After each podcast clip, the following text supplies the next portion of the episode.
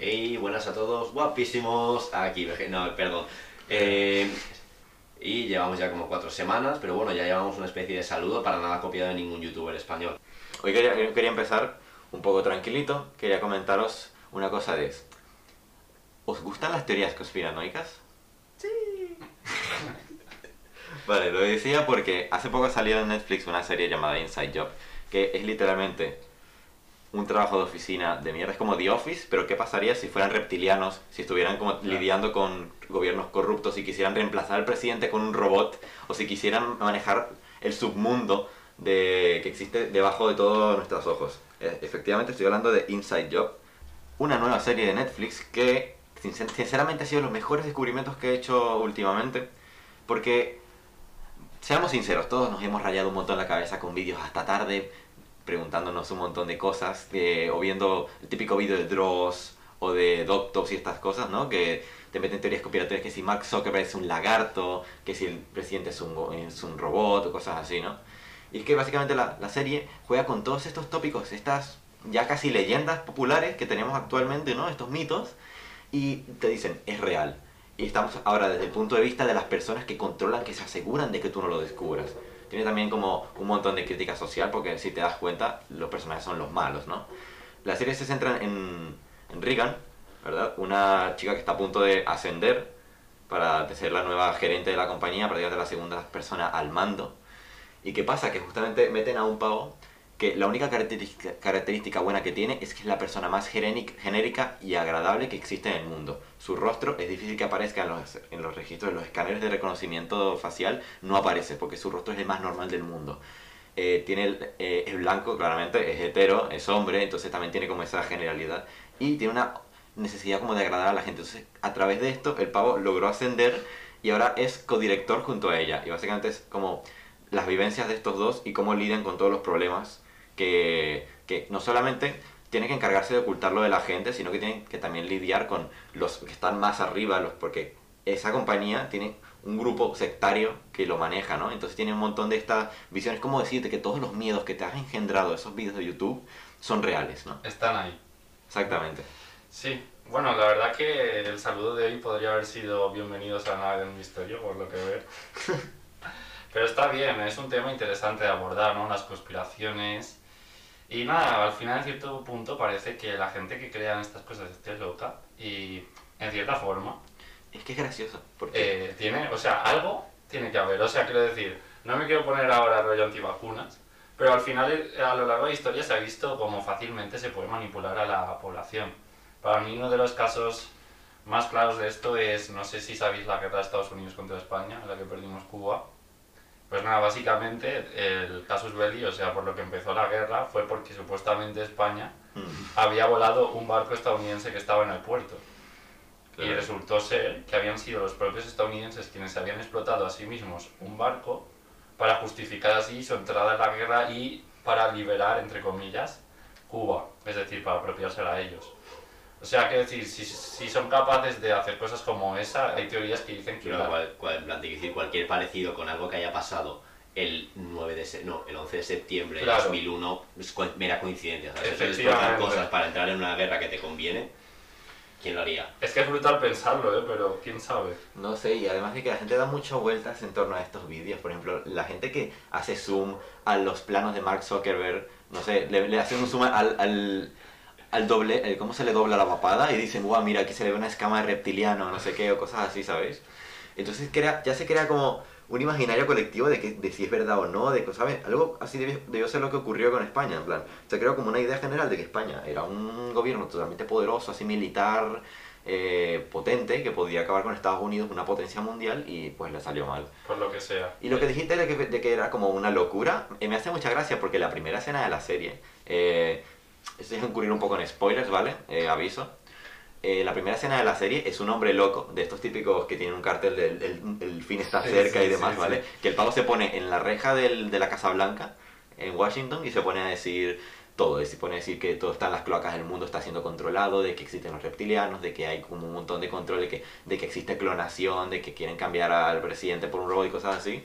Y literalmente llega la hija de él, que es Reagan, porque sí, Reagan, su padre era el antiguo jefe de la compañía, porque este hombre lo despidieron hace poco y como lo despidieron empezó a liarlo un montón y a decir eh, todos los secretos de golpe. Pero nadie le hizo caso. ¿Por qué? Porque estaba loco. Ujú. ¿Sabes? Entonces es muy gracioso porque imagínate que esa gente loca tiene la razón. Claro. Claramente esto es ficción, no es como si de verdad la Pfizer te controlara para que votaras a Trump, ¿sabes lo que digo? Claro, es lo típico de que, por ejemplo, tú ves un ovni, eso es una putada, porque, Claro, explícalo, ¿sabes? claro, nunca nadie va a poder creerte porque sí, porque al final eso es una experiencia que se tiene o no se tiene. Es como lo que estábamos diciendo el otro día, esta mañana, lo de que el loco, por mucho que diga que no está loco, seguirá pareciendo loco. Claro. Porque ya tiene la etiqueta del loco. Y ¿sabes? cuanto más digas que no estás loco, más lo Más se te va a parecer como un loco. Quería comentarlo porque justo antes del otro día vi un vídeo en, en TikTok, ¿vale? No entréis aquí porque es, es una droga, en plan una aplicación. Pero eh, estaba viendo un vídeo en el que hay una cuenta, ¿vale? Que se llama Ask Reddit, ¿vale? Que básicamente pregunta cosas a usuarios de Reddit y rellenan un hilo con diferentes cosas. Y la pregunta en este caso era, ¿qué evento histórico crees que ha sido cambiado por viajeros en el tiempo, ¿vale? Y me hizo mucha gracia porque, en plan, es como que encaja todo demasiado bien. Por ejemplo, a Fidel Castro eh, lo intentaron matar 600 veces y te pones a pensar, no puede ser que en 600 intentos de asesinato, vale que la gente sea gilipollas, pero loco, 600 intentos de asesinato y no lo mataron. Vamos a ver. Y luego, pero este, por ejemplo, es más comedio, en plan, más hilarante, pero el de... El asesinato del archiduque de... De esto de Austria. Sí, ¿Es Austria? Sí. creo que sí. Es que ahora mismo no estoy muy situado. Es que no sé si era Serbia igual, ¿eh? Creo que el archiduque era de, de Austria. Bueno, eh, este. Ahora lo busco. El Sarajevo, Tú explicando. eh, Franz Ferdinand, eh, Efectivamente. están comentando que podría haber sido alterado. En plan, lógicamente esto es de la ficción, ¿sabes? Pero claro, hasta qué punto todo es ficción, que no. Se entra la línea ahí. Y me hizo mucha gracia teoría porque están diciendo que tal, lanzaron la bomba y el coche se desvió, ¿vale? No, no mataron, no llegaron a matarle. Pero ¿qué pasa? Que luego el coche volvió, ¿vale? Y volvió a salir cogiendo una ruta distinta y de repente una persona de la misma banda que no tenía ni idea del atentado coge y espontáneamente lo mata. ¿Vale? En plan, es como que arregla el fallo que habían tenido la banda sin tener idea que iba a ocurrir ese fallo, porque no tenía ni idea que iba a pasar el atentado. Entonces te pones a pensar y dijeron tal, ¿qué cosas? Porque eso luego llevó a la Primera Guerra Mundial, luego al resentimiento de Alemania la Segunda Guerra Mundial, los nazis, el surgimiento de Estados Unidos como la potencia capitalista que nos ayudó a reconquistar el mundo, el héroe del mundo, y a la división del mundo por el telón de acero entre bando comunista, bando capitalista, la división que hay ahora mismo entre el occidente y oriente. Me ha gustado eso de telón de acero, eh. Hombre, es que es como Es se llama. término. Se Ah. llama así, en plan, el te- lo que pasa, separaba Alemania no, no, no Federal. es que se le ha puesto poético. se llamaba telón, no se llamaba telón de acero, en plan, el, lo que separaba la parte de Alemania comunista de la parte de Alemania. Mm. Pero también a nivel europeo. ¿no? Sí, a nivel europeo, pero En que Alemania porque se había un así. bloque comunista y otro capitalista. Exacto. Entonces, es como que toda esa sucesión de actos se, básicamente suceden por un gatillo. En plan, se aprieta un gatillo y disparas completamente la historia del siglo XX. ¿Entiendes? Mm. Entonces, como que es curioso pensar qué hubiera pasado si, en plan, que hubiera hecho el archiduque este, qué hubiera pasado si no hubiera la Primera Guerra Mundial. Es como que te pones a pensar, a divagar y a eh, teorizar sobre lo que podría haber pasado y es, es muy loco pensar que eso se puede haber modificado o no. me, hace, Es- me hace pensar en lo que... ¿Te acuerdas cuando en clase nos pusieron un trozo del Ministerio del Tiempo? Ujú. y viajaba en el pasado a conocer a Lorca. Lo llevaban Sí. al futuro y Lorca veía que sus poemas eran conocidos por todos y que estaban siendo recitados y demás. Y él decía, no puede ser, hemos ganado, ¿sabes? Hemos ganado. O sea, que, imagínate qué hubiera pasado si Lorca no hubiera muerto y lo hubiera continuado en España. Claro. Se había exilado, ¿qué habría hecho? Pero es que es verdad lo que dice Nico, porque, o sea, quiero decir, con todo el respeto y a mí Lorca me encanta, pero claro, un artista no cambia tanto la historia, ¿sabes? O sea, quiero decir, o sea, hay eventos, o sea, quiero decir, Bueno, a ver, justamente un artista. Bueno, A ver. Artista casi. ca- Bueno, un artista cambió la historia de Europa. No artista, pero casi. ¿Hablas de Karl Marx o qué? No, de Hitler. Hombre, es que manifiesto comunista... Ah, claro, bueno, bueno, sí, el hecho de que no lleva a ser artista, No, pero cambió la justa- historia, mira, justamente Karl, Karl Marx, es verdad que no escribía nada artístico, poético en ese sentido, pero él escribía un libro y ese libro cambió. bestseller. Ese Claro, cambió, ese libro la es historia. un filósofo, no es un artista. La filosofía no es otra expresión del arte. Bueno, ya es que si empezamos con eso, la ciencia también es, Es un curioso arte. que el, Nah. ¿Qué es un arte y qué no el es un manifiesto arte? comunista sea un bestseller, en plan, es como que un poco Claro. en contra de todo. Sí, ¿qué quieres que te diga? Es como el juego de calamar, así que al final todo es lo mismo. Tal cual, Claro. es que es lo que comentamos en el último episodio. ¿el ¿Último? Sí, el último. ¿El último? El último. El último, Ah, efectivamente. Eh, lo comentamos en el último episodio que el juego del calamar se ha convertido en todo lo que está denunciando. Es, es bastante. Paradójico. completamente. Y, pero sí, es muy interesante porque al final, en el caso este de que has comentado tú de la Primera Guerra Mundial, al final se comenta mucho que es la gota que colmó el vaso, ¿no? En plan, que en cierta forma también hay un contexto que propicia eso, pero es verdad que si ese hecho no se hubiera producido, o se hubiera producido más tarde, igual eh, la Primera Guerra Mundial no hubiera tenido lugar y, Ujú. claro, el mundo tal y como lo conocemos. Y claro, al final sí que es cierto que teniendo en cuenta estos sucesos tan relevantes, si se pudiera viajar en el tiempo, sería muy fácil cambiar la historia. Pero te digo, es, es, un- es una bala. Porque en teoría no ibas al asesinato. Pasa la bomba y ya estás fuera de peligro y de repente, pum, te matan. Pero también es verdad que es estas rayadas de que, claro, si cambias el pasado, Cambias el futuro. claro, ¿qué, qué es lo que ocurriría? Porque, De todos modos, eh, me parece que, que en plan, el modelo de viajes de tiempo y tal que tenemos, bueno, viajes de tiempo, el modelo cuántico y todo lo que tenemos ahora sobre la física del universo y tal, se dice que no es que se cambie el futuro, sino que se establece otra línea temporal. En el sentido de que tú cambias el pasado, ¿vale? Y tú empiezas, dejas de vivir en tu propia línea temporal y pasas a vivir en la línea temporal que Sí. se crea a partir de Solo he ahí. visto un montón de pelis de pero es que imagínate que no hubieras nacido. Coño, ya, pero tú estás en la línea temporal en la que tú has viajado Claro, al o pasado. sea, tú ahí. estás en la línea, ah, se crea otra parte, vale. Exacto. Es Vale, como, vale. mira, es como una rama, ¿vale? La Sí, rama sí, tiene sí, una línea y se sí, sí, divide, sí. ¿sabes? No pero como- es que, claro, técnicamente no se puede viajar al pasado, ¿no? Hombre, técnicamente Se- no es que no se- se puede. Técnicamente el tiempo, el, técnicamente el tiempo ni siquiera existe. ¿Qué? El, técnicamente Bueno, el es una tiempo... ilusión, pero bueno, es una dimensión. Claro. Bueno, ahora mis, mis amigos de física estaban flipando. Diciendo, ¿y estos tíos qué coño están diciendo? No, pero es cierto. eh. No, pero... Hombre, eh, sí, verdad, como tú como una persona de física, ¿qué consideras del tiempo como tal? Hombre, al final, teniendo en cuenta la teoría de Einstein y todo eso, al final el tiempo no deja de ser una dimensión más.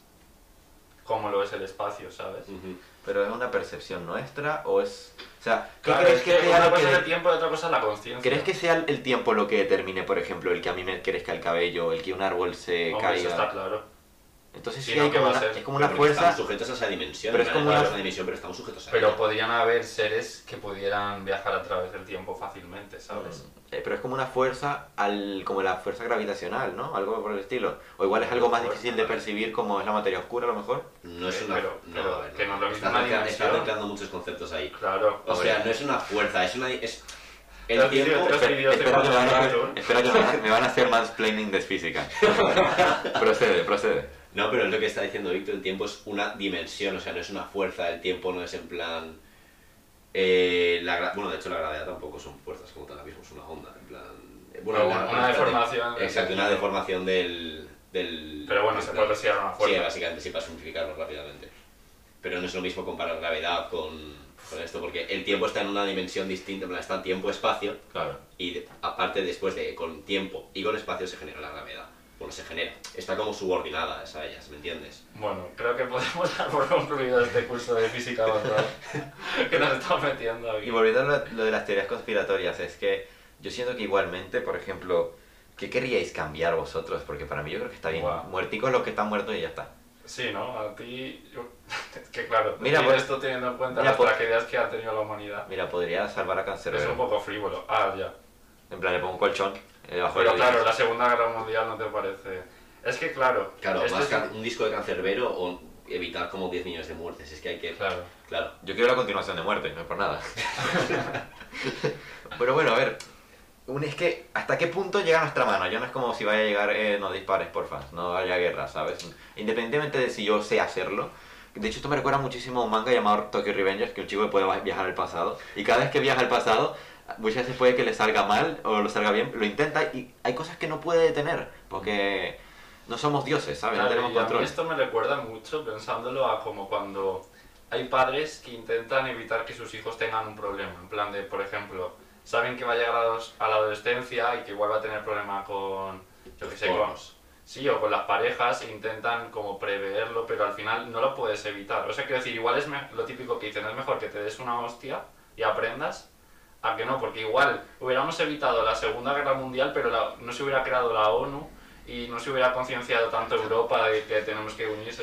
Claro, Es- digo, que la ONU sí. que la ONU no sirve para nada, efectivamente. Hitler entraría dentro del Pero- salón de pintores. Claro, Claro, exacto. mismo a Hitler teníamos en historia del arte.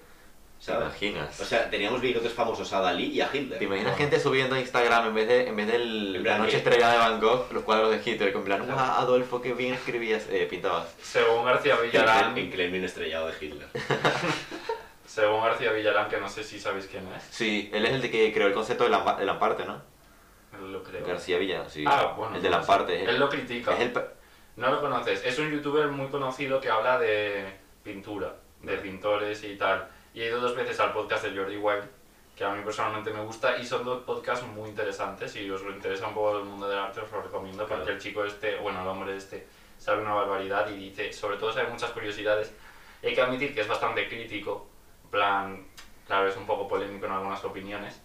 Pero eso, que decía que Hilder pues no tenía mucho nivel, sobre todo si te fijas, la mayoría de sus obras son, efectivamente, son paisajes y tal, porque al final es más fácil pintar un paisaje que una persona, por ejemplo.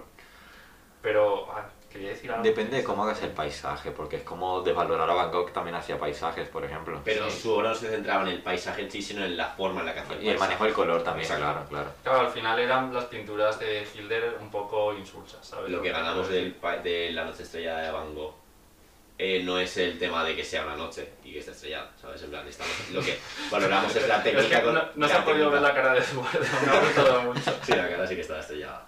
Y lo que se valora es la técnica con la que lo ha hecho y que con una forma tan abstracta se, abstracta se pueda seguir apreciando la belleza de un cielo así, ¿sabes? En plan, es- Me, me- Pero- me hace mucha gracia comparar a Van Gogh con Hitler, porque Sí. los dos se han matado porque se dispararon a sí mismos.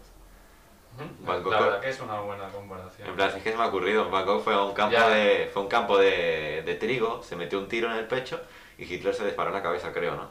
Sí, básicamente como unas semanas antes de que llegaran los soviéticos a Berlín, eh, pues eso, mató a sus... pues, 0% de responsabilidad emocional Hitler. Murió, murió Eh, cianuro. eh, red flag, red flag. Es el flap de Hitler. Murió cianuro, pero antes de que hiciera efecto se pegó un tiro. Pero lo que iba a decir, que eso, que nos hemos quedado a mitad, que imagínate que evitando la Segunda Guerra Mundial se hubiera generado un evento aún peor, porque si la tecnología avanza, cada vez las guerras serán más destructivas. La tercera guerra mundial que casi se da por el tema de las tensiones de Rusia y Estados Unidos, porque pasó lo que pasó en Cuba con los estos, con los Hostia, la crisis de los misiles. Claro, exacto. Hostia, es verdad. Es que esa guerra hubiera sido una puta hostia. En plan, Claro. a ver,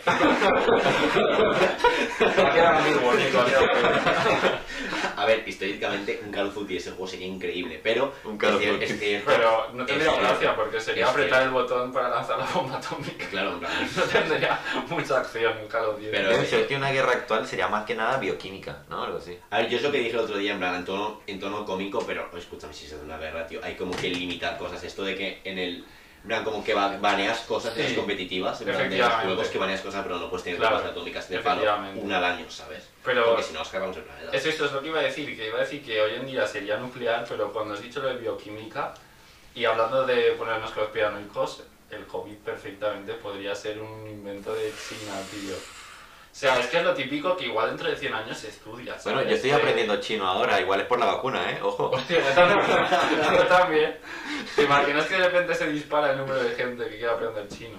Sí. No, por favor. Estaría muy guay, O ¿eh? sea, es que ya estamos volviéndonos locos con las conspiraciones, ¿sabes? Nada, pero es gracioso pensar. No, es cierto, en plan, en plan, en plan, yo entiendo que puede ser cosas que han pasado, ¿sabes? Pero no es descabellado pensar que esto es un... en plan, no arma bioquímica, sino un accidente, puede ser perfectamente. Claro, podría ser un accidente Armas de hecho- bioquímicas las hay, ¿sabes? Y al fin y al cabo es mucho mejor que tirar una bomba, porque tú tiras un virus en un, plan, en país, te lo cargas entero y el país sigue ahí, ¿sabes?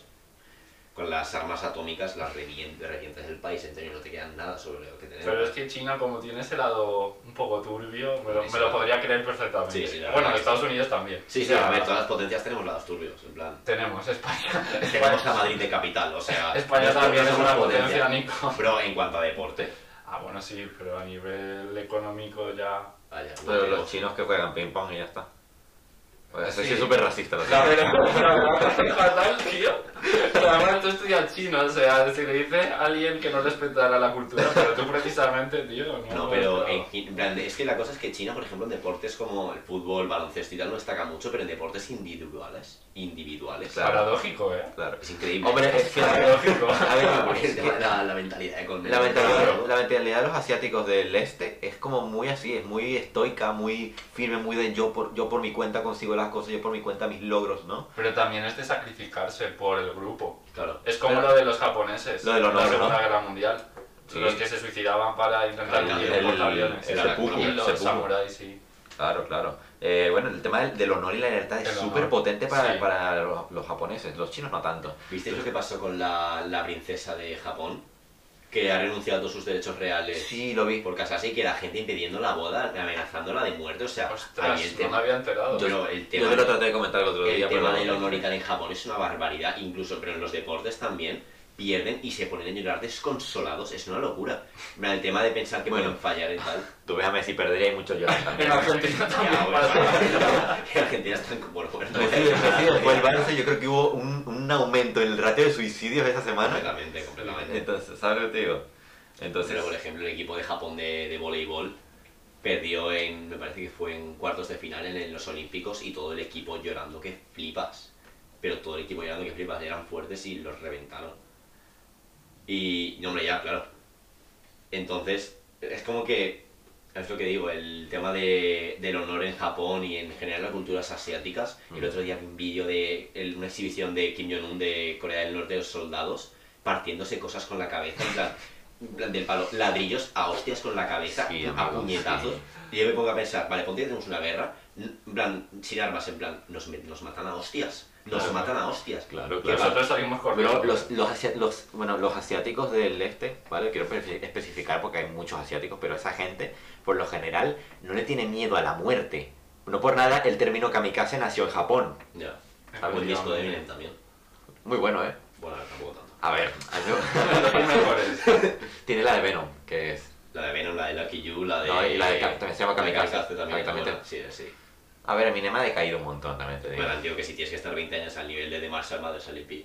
Claro. Es que- es imposible. Pedazo de álbum, por favor. locura. O de Ah. Eminem Show, de Slim Shady LP, ¿sabes? Es- Oh. Es que no me jodas, en plan... a ver, Ya, a ver, ya. Es que un disco de esos te vale para ser top 20 de la historia del rap, ¿sabes? ¿Sabes qué? Me estaba dando cuenta también de que una cosa que no me gusta mucho de Eminem es que cae, cae como en polémicas un poco tontas. Por ejemplo, cuando se pone a pelear con este tipo que había dicho que su hija estaba buenísima, no sé qué, por Twitter. Con Machine Gun Kelly. Sí, Pero ese. tuviste el beef que le tiró, el diss Claro. track. No fue, Pero no, no, fue pero- solo por eso, pero fue me- por el... pero- No, le tiró... Pero que llegue al punto de dedicarse a canciones, tío, yo creo que ya eso es muy, Pero, muy- eh, eso pero es muy performance, ya. No, eso Pero es performance, eso es suyo, es en plan... Biggie Tupac, Claro. Ya, bueno, a Sobre ver. todo en Estados Unidos. de las, mejores tiradas de, la de las mejores tiradas de la Bueno, yo historia creo de que las es la canciones. mejor. Guau, me, me ha hecho pensar una batalla de gallos entre... Pero si esa gente hacía cosas así, A pero, no como ahora, ¿sabes? No, no se ve como... ahora vamos a decir tal, y yo vengo y te paro todas las montañas como el Himalaya, ¿sabes? En plan, eso es de me folla tu madre, ¿sabes? Claro. Y poco más. Ya, ya, pero... un imbécil, Nada, solo quería imaginarme a Eminem en la Red Bull, ¿vale? Déjame No, pero si Eminem empezó con batallas, en plan, No de 8 sabías. millas. A ver, sí, sí, sí. Eh, No he visto, Claro. no he visto, no he visto lo de la pelea de la milla 8, me la quiero ver. 8 millas. Ocho en plan, millas. Es, es muy buena película encima. Eminem empezó con batallas entonces. Es ahí donde está la imagen famosa del meme del que está haciendo así, Sí, ¿verdad? exacto. Eso, Sí. el que está moviendo los brazos, sí. y, es lo que te digo, en plan, meterte con Eminem a tirarle beef es como que no te va a salir nada. Es un suicidio, ¿eh? Hablando de los japoneses. Es Me recuerda, no me acuerdo quién fue el que se lo dijo a Eminem, no me acuerdo si quién fue, ¿vale? Pero me acuerdo que le dijeron a Eminem una cosa muy interesante que creo que es lo que para mí tiene más valor del, del personaje de Eminem y es que le dijeron, amigo, tú sabes lo que se siente ser negro, ¿sabes? Sí, se lo dijo Jay, no, Jay, no, eh, 50 Cent en una entrevista, que él era el único, él era el único rapero blanco que ajuntaba ellos, en plan. Tal cual, que- es el único, ¿eh? al Que le Sí. respetan- Y es como que, en plan, por parte es un poco, en plan, sí, el racismo parte, parte del colectivo negro al, a los blancos, en plan, de que no ajunten en el tema del rap, pero al fin y al cabo es la cultura que crearon ellos, ¿sabes? Lo que pasa es que, bueno, eh, A ver, es que se, mere- merece- se merecen tener ese gueto, al final el rap que es por y para ellos, ¿sabes? sí, el plan, se se nació por con- ellos. Eminem, En un, Eminem- en un origen sí, pero hoy en día... Claro, hoy, luego, en- no. hoy en día, Bueno, no, ya, rapero, ya. pero... A ver, el Slim Shady se ganó su puesto ahí porque él vivió, él vivió una vida jodidísima, ¿sabes? Ya. También. Tal cual, ¿eh? Esa sí que es una vida difícil. ¿Sabes que se puso de moda en TikTok la canción de My Mom, verdad? ¿Cuál? La de My mom takes Valium and that's uh, drugs. uh, Ah, vale. mountain". Pero Vale. que intentaron decir No, no, que en TikTok se hizo famosa la canción y yo estaba pensando, bro, ¿sabes que la canción está hablando de que su mamá se drogaba un montón y Ah, pasaba ya, de ya. su cara, ¿no? En Mm. plan, en plan, es que pasa mucho eso con TikTok en general. Es que otra cosa mala de los chinos.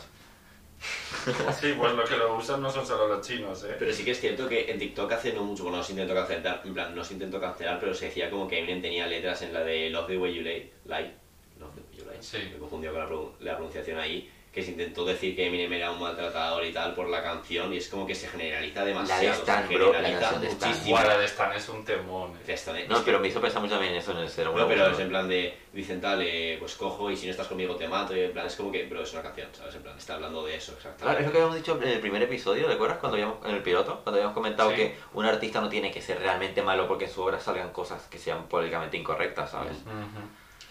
Y no sé, es que, o sea, creo que es interesante desvincularlo mucho, ¿sabes? Y también me parece guay el jugar con la obra de arte como algo aparte y, digamos, como eso, jugar con el concepto de autor y todo eso. En el rap es verdad que eso no se hace tanto porque es muy importante la persona que está detrás. ¿No crees, Nico? En plan, que es un género en el que es muy importante el ser real, Sí. el- no es como otros géneros que yo que sé, que al final la vida personal de la persona, nunca hemos Sí, en el dicho. rap, en el rap se, se tiene mucho en cuenta lo que hayas vivido tú, cómo eres fuera de ahí. Claro. Porque, por ejemplo, en el mundo de las batallas de gallos pasa mucho que se recrimina en plan de tal. Tú eres simplemente batallero, no eres rapero, ¿sabes? En plan, Sí. yo, me, yo me he drogado con mis colegas, lo he pasado de puta Justo, madre. justo yo estoy haciendo un trabajo al respecto porque, pa- en plan, sí, sí, en plan, sobre los freestylers, en realidad son como un colectivo dentro de lo que es el mundo del hip hop actual y tal que está como muy desvalorado. Y tiene sentido porque al fin y al cabo se basa en, en, en insultar al enemigo y ya está, ¿sabes? Pero es verdad que se suele valorar más a alguien que tiene eso. letras escritas Está- es- antes que a alguien... Pero está devalorado no por el tema de insultar al enemigo, sino por el tema de que es una cosa que se ha abierto mucho a la gente no rapera. Por Claro. ejemplo, no sé cuánta gente de aquí escuchará rap, pero por ejemplo Gazir es un reciente campeón internacional de, de una competición de FMS y campeón nacional de Red Bull. Es muy bueno el chico, pero es un chico que no del perfil de rapero, ¿sabes? En plan, por ejemplo, Bennett, que también es campeón internacional, es un chaval que mama rap, en plan, todo el día escuchando rap. Y Gazir también, pero Bennett tiene una vida en la que su vida se basa en el hip hop, en plan, de que siempre está con sus colegas echando freeze y tal y que su vida no son las batallas. Gazir está aquí batallando y una vez acabe de batallar no se va a dedicar tanto al rap como Bennett, ¿sabes? Es como que lo que se echa en cara es eso, en plan que tu vida no sea hip hop, ¿sabes? Tú puedes ser freestyler, pero Pero es que eso se va, se va un montón, ¿eh? Sí, a mí es cierto. Hay un, punto en sí, que, hay un punto en que necesitan un descanso o una pausa, ¿sabes? Porque Claro. se va muchísimo. El mundo del hip hop es muy denso al fin y al cabo, ¿sabes? Porque te está pidiendo Pero demasiada... También, en cierta forma, se ha cogido un descanso. Es verdad que está haciendo cosas a su aire, pero es que también el mundo de las batallas es muy exigente. Mm. Pero es que antes has dicho que, bueno, que sé que no lo piensas en realidad, pero que es insultar y ya está. Y obviamente hay un trabajo de creatividad brutal y con la FMS Muchísimo. precisamente... Y de improvisación y de perfección. Improvisación. Improvisación. Luego te dicen que no vocalizas, Eduardo, no entiendo. No, pero que con la FMS yo creo que se ha potenciado mucho más también el tema creatividad y tal. Y eso. Ah, ah, por cierto, volviendo a lo de antes, de lo del artista que puede tener una obra que sea horrible y demás, pero que pueda eh, reivindicar algún valor, el príncipe de Maquiavelo, hay quien considera que la obra fue escrita totalmente irónicamente criticando a la burguesía que tenía estas tendencias tan desagradables, ¿sabes? Que, Claro. es- que el príncipe era eh, básicamente como ser un déspota sádico y, y sin empatía, ¿no? Pero claro, en plan, es una forma también de representarlo, ¿sabes? No solamente pasa con el rap y demás, ¿sabes? Mm. Básicamente Eminem y Maquiavelo eh, al mismo punto. La batalla de gallos entre mí y Ma- Maquiavelo. Pero bueno, eh, hoy hemos intentado probar algo distinto y creo que nos ha salido bastante bien. Sí, porque bueno, eh, lo comentamos, lo comento. Nosotros normalmente nos intentamos ceñir como una especie de guion de 3-4 temas que queremos tratar. Y lo que hemos hecho ya ha sido empezar con un tema y divagar, porque es lo que hacemos nosotros, básicamente. Claro, que quede más natural. Este podcast nace de divagar a base de hablar de cosas. El otro día y reescribimos la historia desde el 1492 hasta 2021. En La ría, ¿no? A Sí, la, la República Iberoamericana. Solo, a ver, se vienen cositas. Solo diré eso, ¿vale? Pero bueno, chicos, eh, ya vamos a ir cerrando, así que esperemos que os haya gustado el episodio de hoy. Y nos esperamos para la semana que viene, porque a ver si, a ver si, si llegamos, chicos. Adiós. Nos vemos. Adiós.